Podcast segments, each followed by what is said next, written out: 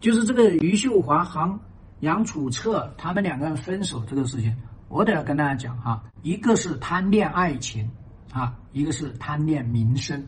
秀华这个同学呢，他是贪恋爱情，所以你看看他对爱情有个非常美好的幻想，也就是他一直被人嫌弃，所以他是渴望爱情来证明他自己是带着香气的灵魂，所以他是可以为爱情奋不顾身的一个女人。所以我可以为他点个赞，但是你要知道，所有为爱情奋不顾身的人，最后都是粉身碎骨。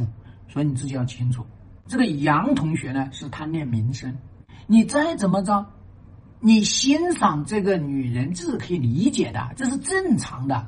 可是你居然，你居然跟她谈恋爱啊，跟她一起结婚，对吧？你自己想想，什么样的人会跟这种有一定偏离普通的这个状态的人？非普通人，你是要巨大的这个心理挑战的。什么东西能够让你突破这个挑战？我跟你说，欣赏对方都没有办法突破，只有一个，就是名声和钱财。那么，确实我们也觉得呢，这种爱也值得去鼓励。可是，它不符合幸福婚姻的法则。所以我们说，当恋爱的起因。大家就别有动机，那么你到后面进入到日常生活，他就暴露无遗。那么这就是第二个，那他们出现家暴，出现了这些愤怒。这个杨同学指责这个秀华同学说：“诶，你怎么能说我的女儿呢？你认为那是在说他女儿吗？我告诉你，那不是在说他女儿，那就是等于在贬低这个杨同学。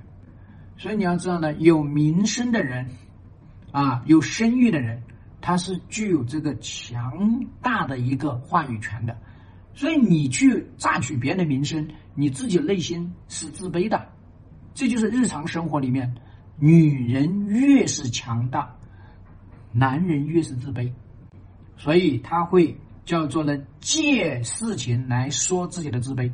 第三个呢，就是说家暴、谩骂，所有的这些东西为什么会？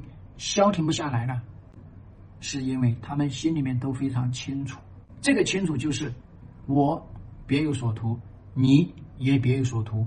那么我畅想着美好的爱情，我畅想着美好的名声，当这两者在一起的时候没有完成的时候，就撕破了脸皮。